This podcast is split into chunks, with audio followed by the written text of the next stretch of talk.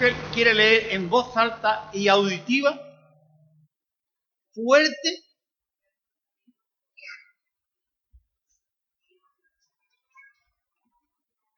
¿Alguien sigue?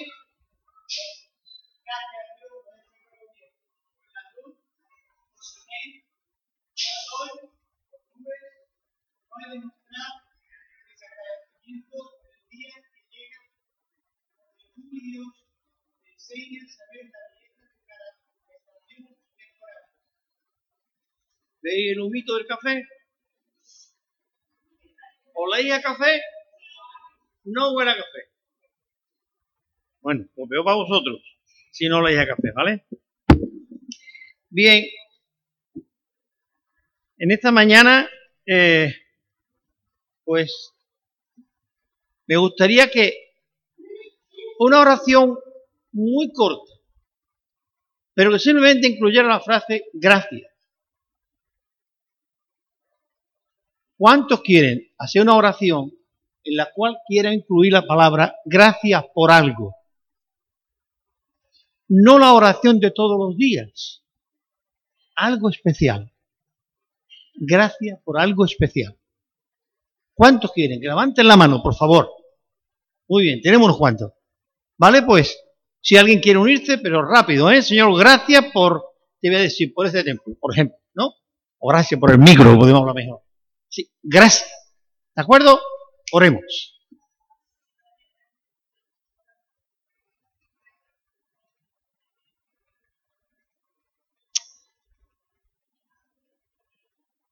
Amén. Amén.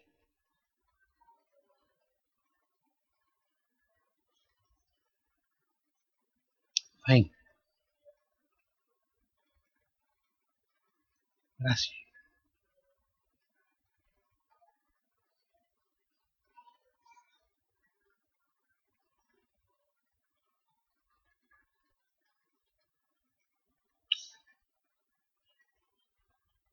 Gracias. Gracias.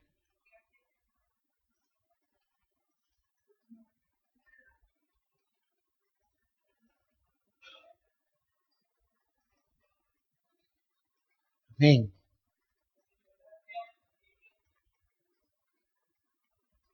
Amén. Amén, Dios, amén.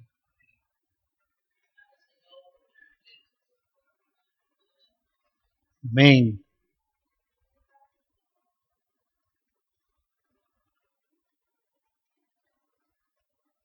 Amén. Dios,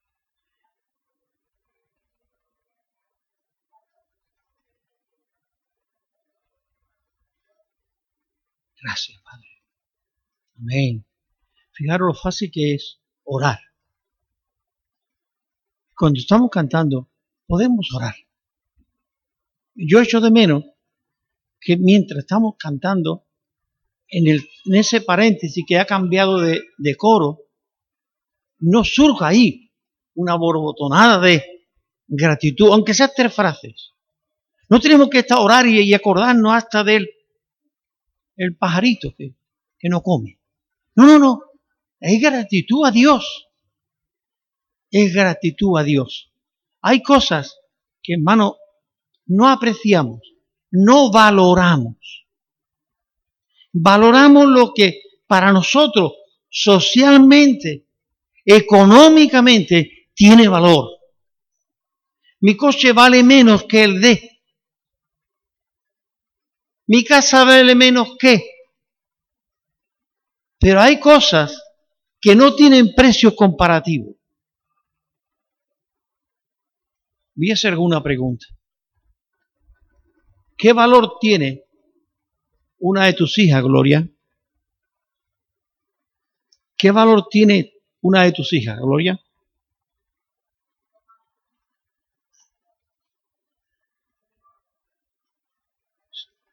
¿Tendrían más valor que las hijas de Rocío? ¿Tendría más valor que tu hija, Cari? Hay un valor concreto. Te puedes sentar, Gloria. Hay un valor concreto. Los hijos todos tienen un valor. Y es un valor del cual nadie puede ponerle un sello. Y no se va a devaluar cuando estemos en época de rebaja. Los hijos tienen un valor que no se puede materializar. La seguridad social o quien sea pondrá un precio a un difunto en un accidente. Conté con eso harían.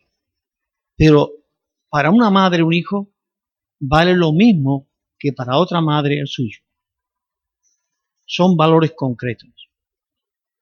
¿Cuánto vale tú para Dios, María? ¿Tú crees que tú vale más para Dios que Pepi? Por el mismo precio. Nos demos cuenta de que Dios tiene un valor tremendo o nos da un valor tremendo en todo esto. Quizás nos tomamos el café por la mañana o nos paramos por ahí y no echamos cuenta. Pero qué bueno es saber que Dios, por encima de todo, tiene un plan, plan, plan para cada uno de nosotros. Nosotros estamos totalmente ajenos. Vivimos bajo este, esta nube o bajo este sol o bajo lo que sea. Ahí estamos. Y no vemos más que lo que a nuestros ojos tenemos delante. Y no valoramos mucho más las cosas. Que Dios nos ayude realmente a valorar las cosas, a tener cada cosa en su justo precio. Creo que tenía algo más por ahí, no marcó que poner, ¿no? Bien, ya el café se recoge. El que no ha tomado café ya no lo toma, ¿vale?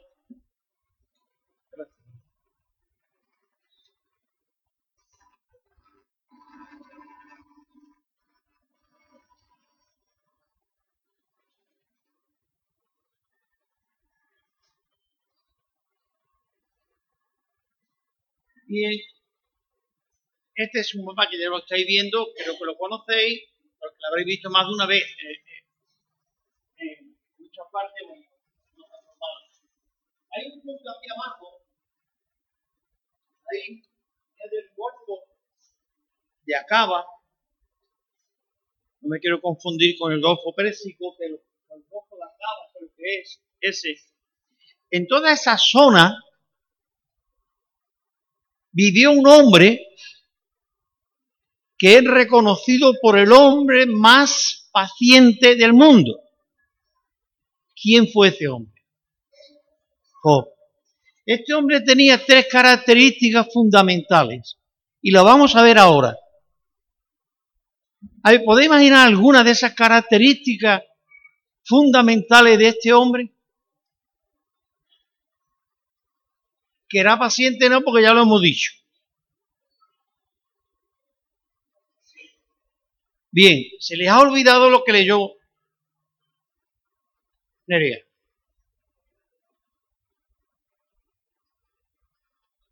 Vamos a ver si es correcto lo que está diciendo.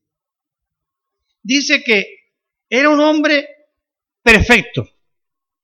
Era un hombre eh, temeroso de Dios consecuencia de ser perfecto y temeroso de Dios, ¿cuál es lo siguiente?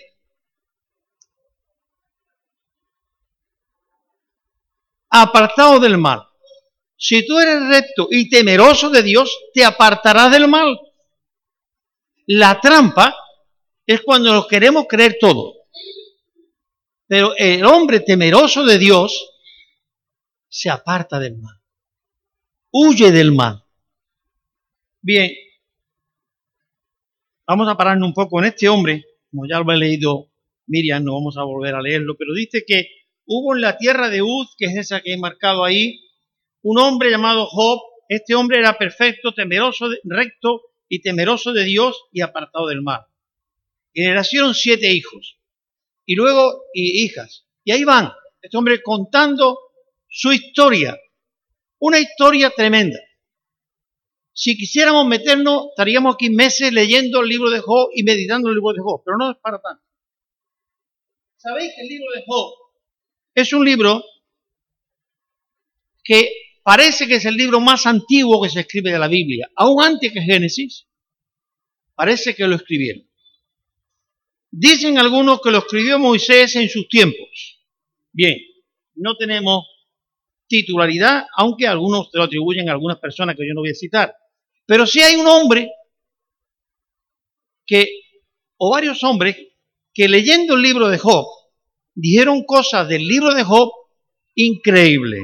Bien, cito alguno de ellos. Uno que se conoce mucho en España, Víctor Hugo. Él dijo, quizás sea la obra maestra más grande de la mente humana. No ha habido cosas anteriores ni posteriores que le pueda rebasar. El libro de Job describe al ser humano como nadie lo puede describir. El libro de Job describe los misterios de Dios como nadie lo puede describir. Pero tenemos otros más. Este fue un historiador, crítico social y ensayista escocés y dijo, el destino del hombre y el trato de Dios es lo que este libro está registrando. Pero hay otro más que dice, este libro se tiene que levantar como una pirámide dentro de la literatura internacional del mundo. No hay un libro que pueda superar literalmente o literariamente al libro de Job por sus misterios, por sus cosas, por las que cuenta. Bien, para nosotros es un misterio lo que va a pasar cuando pase un rato, ¿verdad? No es misterio porque estamos acostumbrados. Ya estamos acostumbrados que, bueno, estamos aquí hasta las dos y media a la una, luego nos vamos, comemos por ahí, vamos en casa y, y seguimos, luego nos acostamos y mañana, y estamos acostumbrados. Pero nos sorprendemos si alguno pues se muere. Oye, ¿se ha muerto fulano? Sí, se ha muerto. ¿Cómo? Si yo lo he visto ahora. Así, ah, pues mira. El otro, el otro día un hombre en la carretera, en la parte de Málaga, creo que fue, estaba haciendo, poniendo asfalto y allí le entró un yuyito y se lo llevaron. Murió. Pues mucho antes, hace años, un predicador estaba predicando en el púlpito y le dio un yuyu y fue su último sermón. Se fue con el Señor. Yo le conocía a este hombre. Bien, con esto quiero decir, el plan de Dios para tu vida está muy por encima de las nubes, muy por encima de las estrellas, muy por encima de todas estas galaxias. Está en el plan eterno de Dios. El libro de Job es un libro que nos registra cosas muy extrañas, pero muy bonitas y muy profundas. Primero encontramos que Job está aquí en la tierra tiene aquí sus propiedades, tiene su ganado, tiene sus cosas, sus negocios, sus hijos. Los hijos ya se han puesto grandes, los hijos se han puesto grandes, son adultos, cada uno tiene su casa y hacen fiestas, quizás de cumpleaños o otras fiestas por fuera. Y se llevaban a sus hermanas y tenían ahí una fiesta muy bonita. Seguramente no serían fiestas inmorales, puesto que si invitas a tu hermana, no va a querer tener delante de ella algunas cosas raras. Así que sería fiesta bastante socialmente agradable. Jo, con una conciencia de pecado, sabiendo que el ser humano está esclavizado a hacer cosas que no agradan a Dios, y si mis hijos habrán pecado, se habrán tomado más de un vasito y han pecado. ¿Habrá llegado alguien y lo ha provocado? Y él se levantaba por la mañana. Cada mañana dice el texto. Y ofrecía sacrificios a Jehová. Señor, si mis hijos han pecado, perdóname. Señor, si mis hijos te han faltado, perdóname. Pero no solamente hará eso, sino que cuando terminaba las siete días en casa de cada uno, digo los siete días, no sé cuánto duraría, le mandaba un mensajero bendiciendo a los hijos para que Dios lo cuidara. Esta era la vida rutinaria de Job. Un hombre con miles y miles y miles de ganados. ¿Dónde vivía? en esa zona que todo era un desierto, eran llamados reyes del desierto. ¿Nos podéis imaginar? Todo el ganado de Andalucía posiblemente era equivalente a lo que este hombre tenía. Bien, pero muy ajeno a él, hay dos personas hablando en los lugares celestiales. Está Dios que ha convocado a sus hijos y aparece Satanás. Dios le pregunta, ¿de dónde viene? Y él dice, yo vengo de recorrer la tierra, soy el Señor de la tierra. No soy ni el príncipe, soy el rey de la tierra. Nadie me ha encontrado que me haya hecho frente. Nadie se me ha resistido en absoluto. Yo hablo y todo el mundo oye. Yo soy el rey. Vengo de recorrer la tierra y andar por ella. Entonces Dios le dice, ¿has considerado a mi siervo Job? ¿No te has dado cuenta que hay uno en la tierra que no se rinde ante ti? ¿Que no te sigue el cuento? ¿Que se te pone de frente y te dice las verdades? ¿No te has dado cuenta de él? Y Satanás le dijo, claro, porque tú no das muchos bienes, no das mucho dinero. Y el que tiene mucho dinero vive muy bien y no se preocupa de lo demás. Razonamiento lógico. Los ricos no necesitan nada, tanto que ni a Dios le necesitan. Pero bueno, no todos, ¿verdad? Quiero aclararlo. Por si un día me toca la lotería y tengo mucho dinero, ¿vale? Bien. Y Dios le dice, quítale todo lo que tiene. Quítale todo lo que tiene. Y verá. Se ven esto. Y verá que no me niega. ¿Hasta qué punto conocía Dios a, a Job? ¿Nos conoce Dios a nosotros? Si Dios hablara una manera futura de nosotros, ¿se atrevería Dios a hablar así? Quítale todo lo que tiene. Déjalo en la miseria más grande. Y verás como no me niega. ¿Qué te dice eso, hermano? El libro de Job no está puesto ahí para registrar una gran historia de un gran hombre que sufrió lo increíble. Está puesto hoy para que paso a paso nosotros como creyentes, como hijos de Dios, aprendamos. Y quiero que hoy, cuando salgamos de aquí, tú lleves un papelito con algo aprendido. A veces estoy en alguna iglesia y hay hermano que trae su papelito en su Biblia y escriben cosas. Hay cosas que tú debes de escribir para que no se te olviden dónde está el papel primero y luego lo que dice el papel. Quítale todo lo que tiene y verás cómo no me niega. ¿Job era consciente de esto? ¿Job era consciente de lo que estaba pasando en los cielos? Estamos tan felices aquí en la tierra. Estamos en la feria, estamos en la playa, estamos tan contentos. Estamos en una boda. Pero ¿cuáles son los planes de Dios? Bien, vamos a ver otra cosa más. Dios es soberano. ¿Sabe lo que es ser soberano? Claro que no. ¿El rey de España es soberano? De algunos españoles de otros no. La reina de Inglaterra, con todos sus años, es soberana, le llaman soberana, pero no me imagino que de todos los ingleses no. Habrá alguno que no estará de acuerdo con ella, con lo cual ya no es soberana. Ahora, entendemos que Dios es soberano. Cuando decimos Dios es soberano, ¿qué estamos diciendo? Que no solamente puede mandar, sino que conoce de una manera premeditada qué es lo que tú estás pensando, o cómo tú vas a pensar, o cómo tú vas a actuar Dios es soberano y tiene todos los hilos de su parte. Y Job tiene parte de este conocimiento.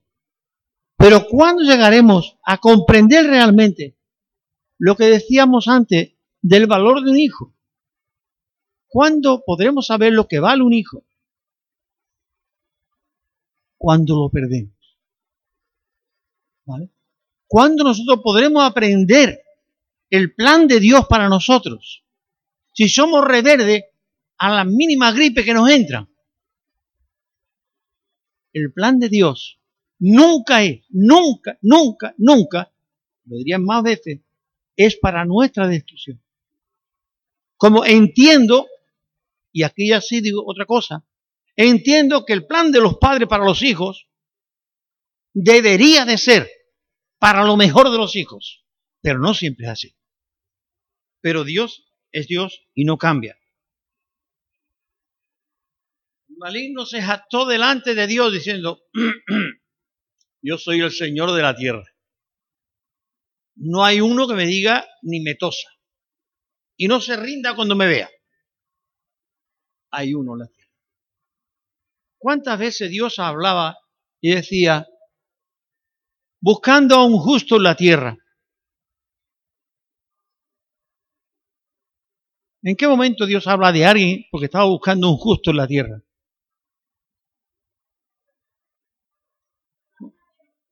¿Cómo? Un justo en la tierra.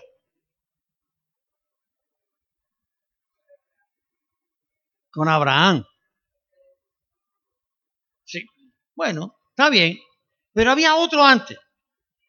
Era un hombre que se dedicaba, digo yo, a partir de ahí, imagino que se dedicaría. Era... Uh Bueno, no me acuerdo el nombre. Correcto. Gracias, eh. gracias, gracias, gracias.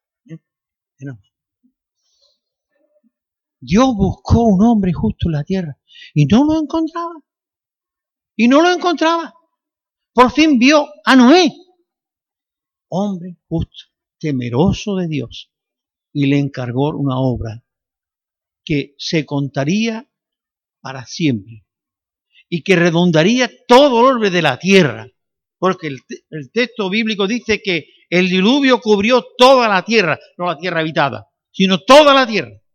Y se puede encontrar muestra de ello en cualquier continente. Bien, seguimos un poco adelante un hombre justo y que fue de alguna manera desafiado. La persona de Job fue la tierra en la que se fraguó la guerra de Satanás con Dios. Él quería destruir la obra de Dios. A mí me dice una cosa esto, hermano. Pablo, lo estoy adelantando, dijo en una de sus cartas, ¿quién nos separará del amor de Cristo? Yo he sufrido, leí anoche creo, tres naufragios. He sufrido paliza con vara de mis hermanos, de los romanos. He pasado tres veces o dos veces por muerto, apedreado. Y Pablo menciona ahí un currículum tremendo. Todo eso para que dejara el Evangelio. Todo eso para que no siguiera predicando el Evangelio. Y los últimos que, de los apóstoles que estaban allí en el, Sanedín delante de ellos, le, le apalearon y le dijeron, no queremos que sigáis predicando a este hombre. Y allí, antes de soltarlo, le dieron, eh, no su merecido, pero lo que le dio la gana a ellos. Y cuando salían, no se fueron corriendo para el ambulatorio para que le pusieran, que se evitaran las heridas se fueron al templo. ¿Y qué hicieron? Siguieron predicando. Bien, digo esto. Pablo luego más tarde dice, ¿quién nos apartará del amor de Cristo? ¿De qué manera este Job fue impactado? Fue impactado por la persona de Dios.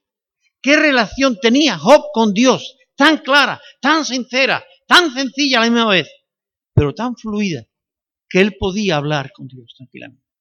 Y se acordaba de todo lo que Dios quería. Y ahí estaba. Algo más.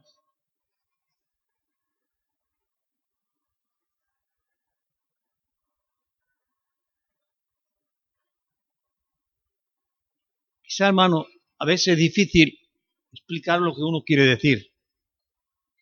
Pero cuando está uno leyendo este libro y se está uno metiendo un poco los zapatos de Job, quizá no hemos pasado por ninguno de estos episodios que Job pasó. Pero en un mismo día, Job perdió toda su riqueza.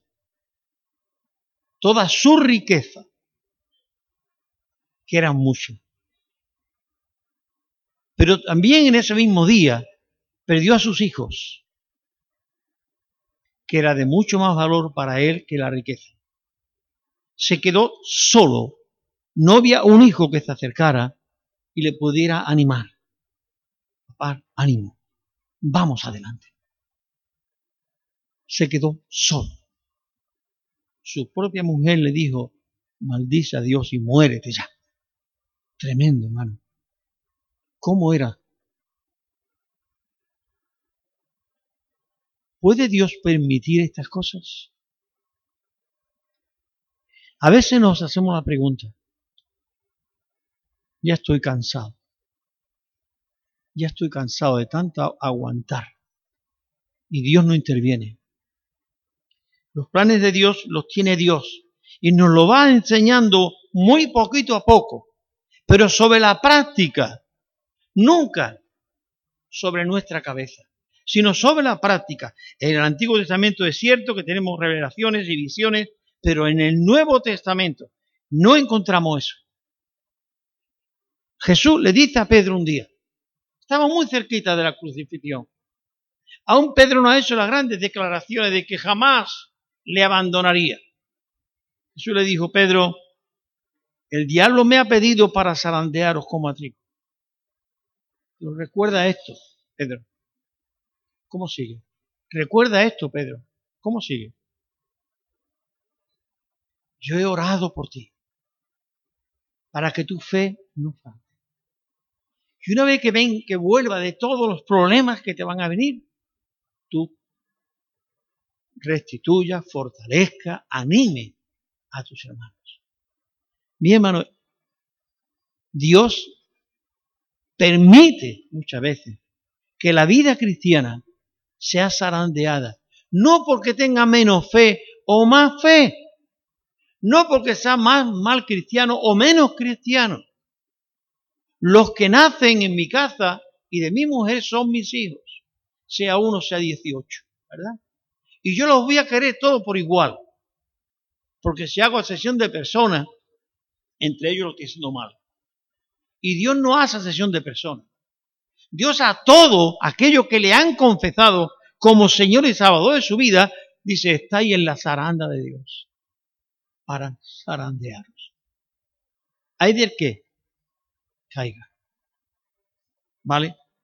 Bien, no podemos nunca expresar cómo se puede sentir un hermano. De ahí que ahora muchísimas veces hacemos malos juicios o prejuicios cuando vemos que un hermano se cae o un hermano tiene un problema. Rápidamente buscamos apelativo. A ver, ¿por qué? Esos fueron los buenos amigos de, Job. Si te pasa eso, seguro que es porque tú has pecado contra Dios y no lo quiere confesar. Se encuentran los apóstoles a un ciego en una calle y le dice, maestro, ¿quién pecó, este o su padre, para que naciera ciego? Anda, que la ceguera viene por los pecados, madre mía. Entonces mi hijo tendría que estar más ciego ya que todas las cosas. Yo he pecado mucho. ¿Quién pecó? ¿Este o su padre? Si ni este ni su padre. Dios lo permitió un día, cuando fue concebido, para que la gloria de Dios se manifieste. Dios usa su manera y nosotros aceptamos un Dios soberano. No un Dios que se apaña o se ajusta a mis criterios o a mis ideas o a lo que a mí me conviene. No. Dios tiene su plan definido y cada uno que ha dicho en su corazón que cree en Dios y que le pide perdón por sus pecados, Dios lo pasa por, permite que Satanás lo pase por la zaranda y en muchas ocasiones. Solamente si creemos y vivimos en ese Dios soberano, las cosas serán distintas.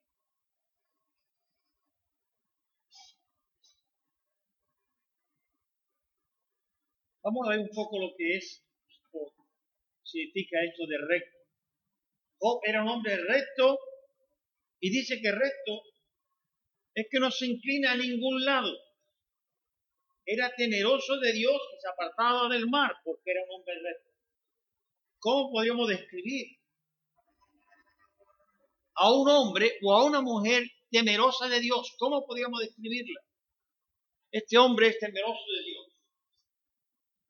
Y yo describo o digo que es temeroso de Dios por esta razón. ¿Cómo nosotros podríamos calificar a esta gente? Este es temeroso de Dios y aquel no.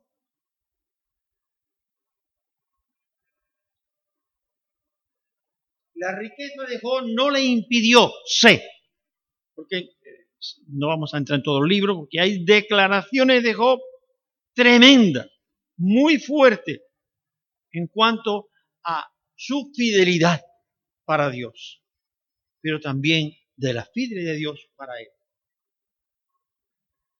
Era un hombre temeroso de Dios, varón perfecto. El perfecto es aquel que reúne las máximas cualidades y que no tiene ni una falta, ni una, ni una falta, ni quien le coja por un. Jesús fue un hombre perfecto. Nadie pudo acusarle. Le acusaron faltamente, claro. Pero nadie le pudo acusar. El temeroso de Dios. fue un hombre temeroso de Dios. Cuando Satanás le dice a, a Dios, te sirve porque tiene mucho dinero. Satanás, Dios se atreve a desafiar. Y lo va a desafiar. ¿Tú crees que Job me sirve por el dinero que tiene? ¿Por lo bien que le va la vida? Vale. Pues ahí lo tiene.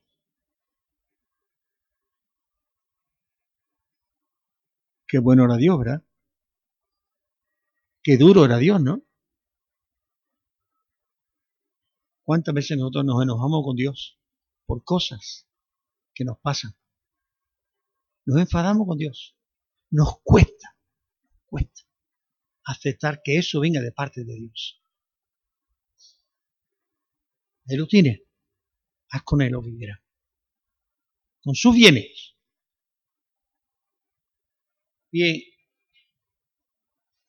Vuelvo otra vez a las palabras de Pedro, o de Jesús con Pedro. Pedro, Satanás me ha pedido zarandearos como a trigo, pero yo he orado por ti. Bien, quizás tenemos que pensar que en el tiempo que Job estaba siendo zarandeado de una manera, más bien centrifugado, de una manera tremenda, ¿cómo estaría Dios, Jehová? Contemplando desde los cielos y disfrutando, estaría diciendo, echándole todos los cables del mundo, porque era su hijo. Y quería, y confiaba. Él tenía plena confianza que su hijo, ¿por qué podemos tener plena confianza en una persona? Si es que hemos depositado en ellos todos nuestros tesoros. Bien, cosa pasa en la vida rara que a veces nos desmarca.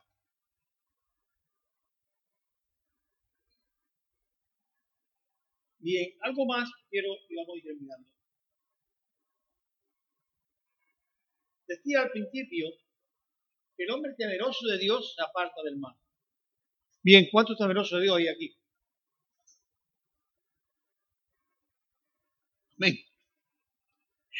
Como dijo Antonio Cruz un día una conferencia, dijo, ¿cuántos son pecadores? Y algunos levantaron la mano. Y ahora dijo, que levanten la mano los sordos. ¿Entendéis? Que levanten la mano los sordos. Porque pecadores somos todos y aquí nada más levantó tres manos. Los demás pasa. ¿No son pecadores? Pues están sordos, claro. Y tampoco levantaron la mano, ¿eh? Bien. ¿Qué es temeroso de Dios? Es aquel, no que tiene miedo, sino que reconociendo la grandeza de Dios, del amor de Dios, de todo lo que Dios le ha dado, de lo que Dios le ha costado, ha hecho por ti. Y ahí podríamos engrosar todo eso. No se atreve a dar un paso de decir, papá, ¿qué hago? Papá, ¿qué digo? Papá, ¿qué pienso?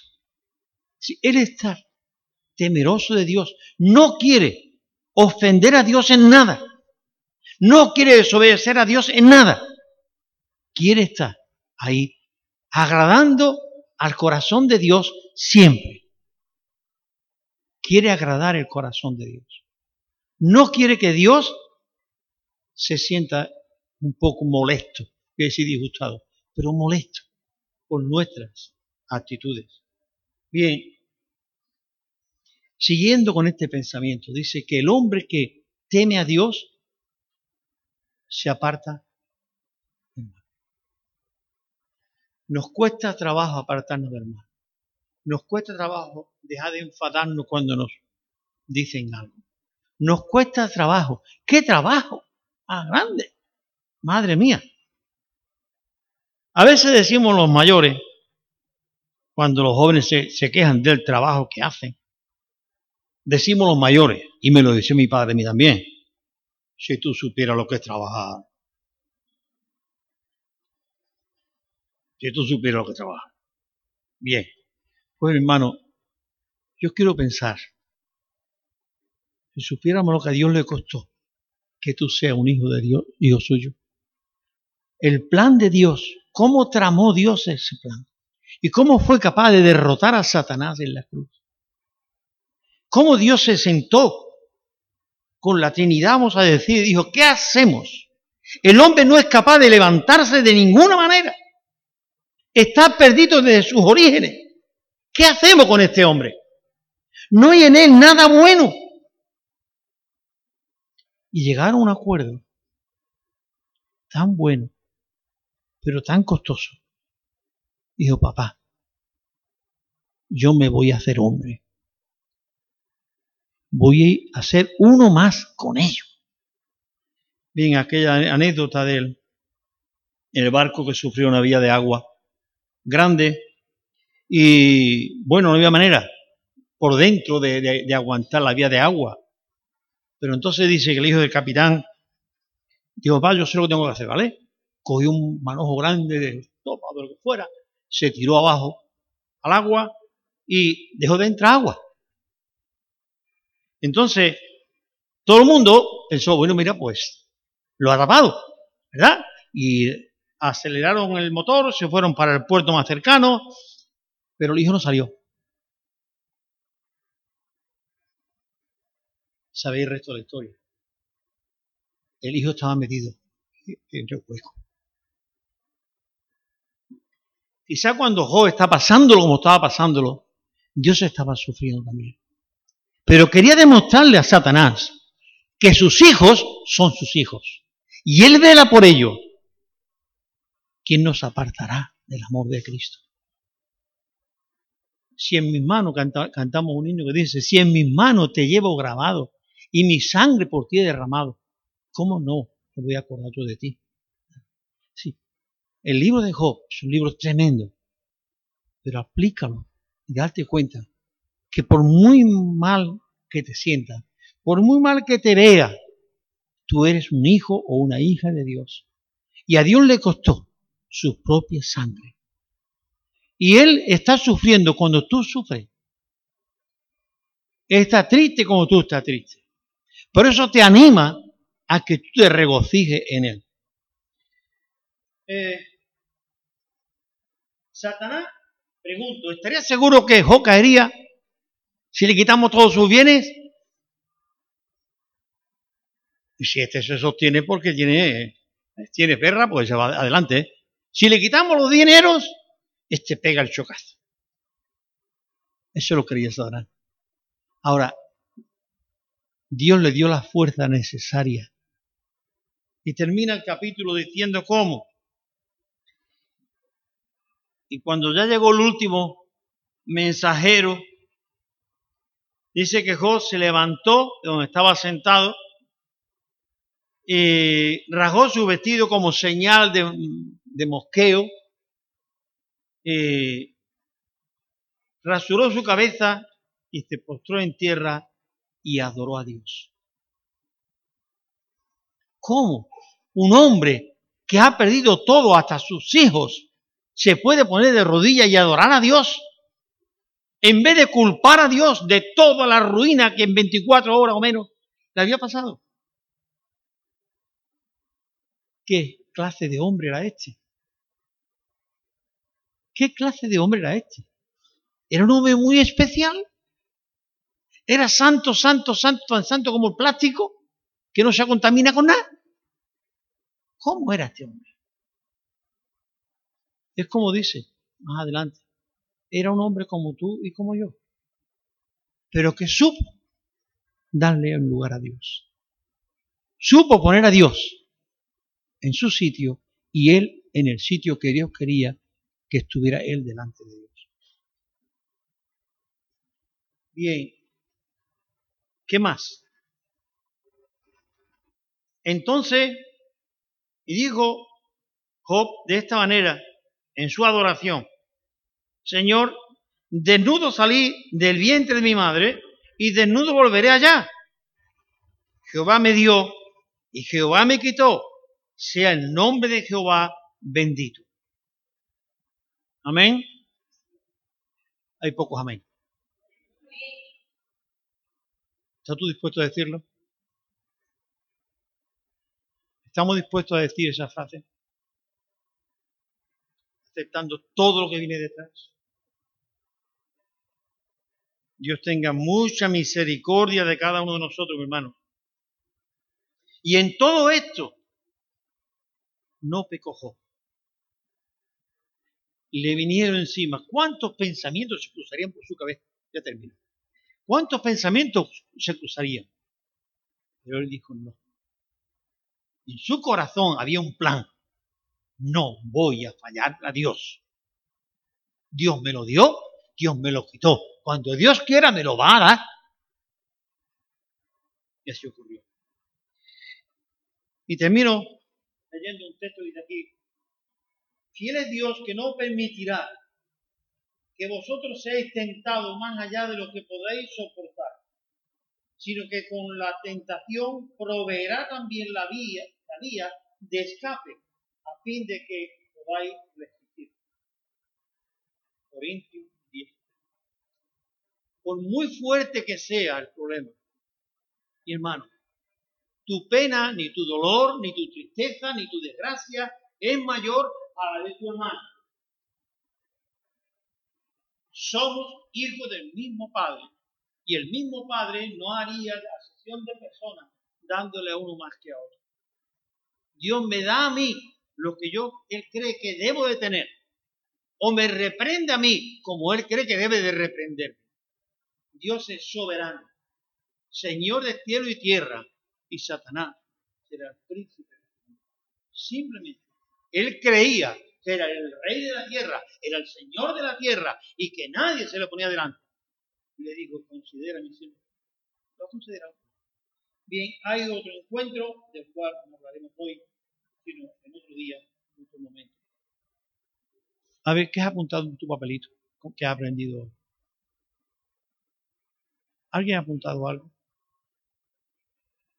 ¿Te los quiere llevar para tu casa? Quiero recordarle, cuando esté en un problema, quiero recordar lo que dice la palabra. Ese pensamiento que se te ha cruzado por la cabeza cuando estás escuchando o cuando estás leyendo un texto O como está escuchando un himno.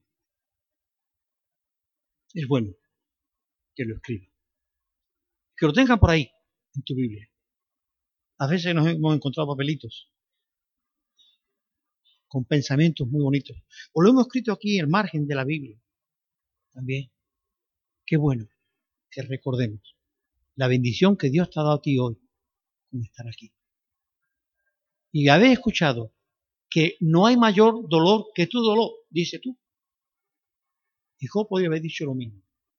Pero Dios bendijo a Job y le dio al final doble de lo que tuvo. Pero tuvo que. Primero, de los tres pasos que encontramos es nombre, perfecto, temeroso de Dios, consecuencia, consecuencia, apartado del mal. ¿Nos quedamos con esto?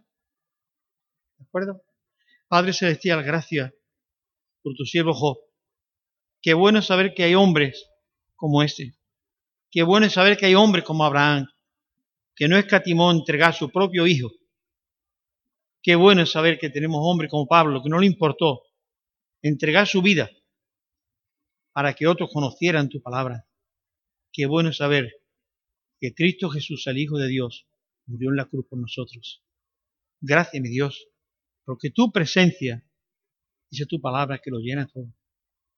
Queremos, mi Dios, que nuestras vidas sean llenas de esa presencia tuya, que esa soberanía tuya, mi Dios, nosotros la asumamos, sabiendo que tú eres el Señor y el Rey, el Señor de todo. Señor, no es nada nuestro, todo es tuyo. Desnudo salí, Señor, y desnudo volveré allá. Sea tu nombre bendito. Gracias, mi Dios, por lo que nos das, por lo que tenemos hoy. Gracias por este día, por este día tan hermoso como es hoy, en el cual tú nos diste una señal perfecta. Hay una nueva vida. Una vez que tú saliste de la tumba, hay una nueva vida para disfrutarla delante de Dios. Gracias en el nombre de Jesús. Amén.